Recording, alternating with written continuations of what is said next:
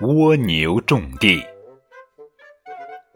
正是春耕的季节，老牛勤勤恳恳地在田地里务农。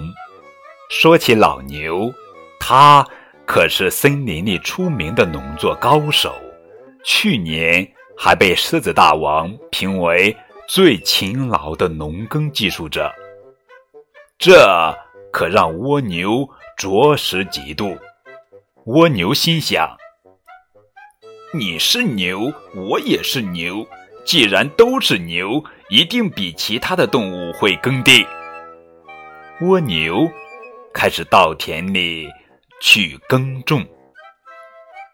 炙热的大地烤得蜗牛汗如雨下，只能躲进壳里。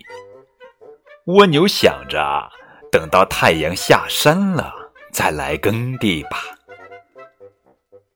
太阳下山，蜗牛钻出来，看见天黑的蜗牛心想：天都黑了，我应该好好休息，不然哪有力气干活？